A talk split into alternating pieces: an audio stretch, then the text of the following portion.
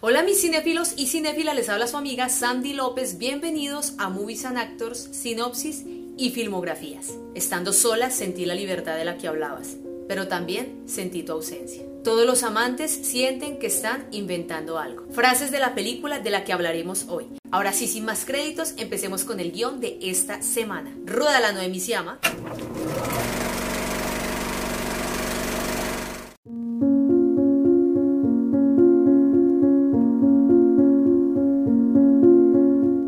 Retrato de una mujer en llamas está ambientada en Francia a finales del siglo XVIII y cuenta cómo Marianne, una pintora, recibe un encargo que consiste en realizar el retrato de bodas de Eloise, una joven que acaba de dejar el convento y pronto se casará. El retrato de bodas tiene que realizarse sin que Eloise lo sepa, por lo que Marianne tendrá que observarla detalladamente durante el día para retratarla de noche. Durante este tiempo de convivencia, las dos descubrirán el amor. Ok, mis cinéfilos, esta es una super película que desde los primeros tres minutos de la cinta vemos que todo en ella será arte. Empezando por las escenas literales donde vemos a un grupo de chicas en un salón de arte retratando a su profesora, seguido de un cambio en su expresión corporal cuando fija su mirada en una pintura. Los encuadres, los colores y la iluminación nos llevan a reafirmar la parte artística de la película y que veremos a lo largo de la misma. Empecemos por decir que la película es merecedora del título a una de las más hermosas de estos tiempos, título dado por los críticos. Sin lugar a dudas la cinta está repleta de poesía que se refleja con las miradas de los personajes.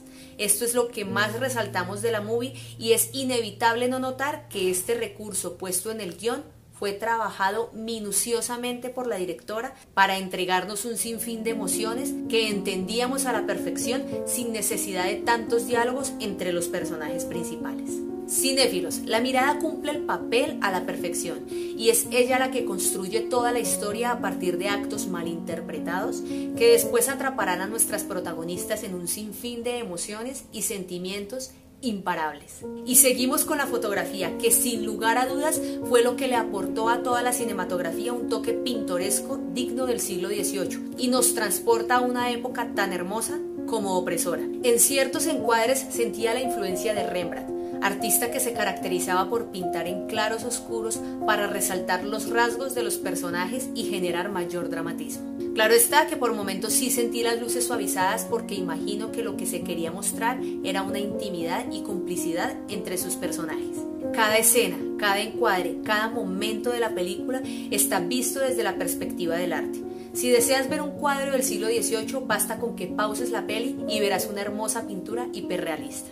Ahora, otro toque interesante es que la película es francesa, por lo que debes verla en ese idioma, lo que la hace más hermosa y poética. Pero los diálogos, aunque son pocos al principio, son concretos, van al punto y nos hacen ver de manera inmediata lo que están sintiendo sus protagonistas, reforzando todo ello con la excelente actuación de Adele Haenel y Noémie Merland, quienes con sus personajes muestran un mar de sentimientos reprimidos, que poéticamente los representan con el mar que todas las mañanas van a contemplar. Cada diálogo que escuchamos durante la película es reforzado al final, con preguntas de las que también nos hacen partícipes a los cinéfilos, cuando nosotros mismos recordamos que esa escena está conectada con otra minutos atrás, y nos hace sentir esa opresión que los personajes tienen que vivir por la época en la que viven, y la melancolía e ironía de retratar al ser que amas para entregársela a otro. Bueno, cinéfilos, yo personalmente doy gracias a Dios por haber nacido en esta época donde las mujeres tenemos el derecho de tomar nuestras propias decisiones y no tenemos que seguir unas normas impuestas con leyes absurdas que solo beneficiaban a unos pocos. Casos como los de Rose de Whitby Cater de Titanic o Eloise de esta película, que deben sacrificar su libertad para mantener el estatus de una familia, la verdad me saca un poco de quicio. Y recordé la frase de la mamá de Rose cuando le dice que es injusto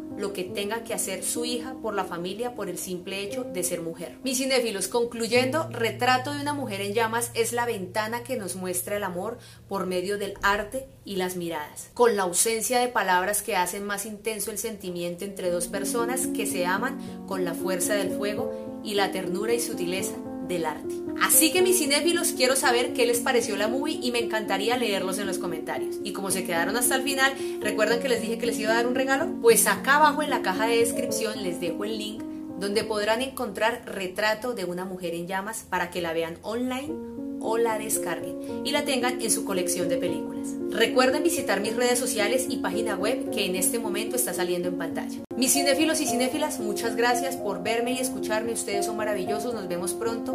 Chao, chao. Y recuerden, el arte es la manera más hermosa de expresar nuestros sentimientos. Y más si es con el séptimo arte.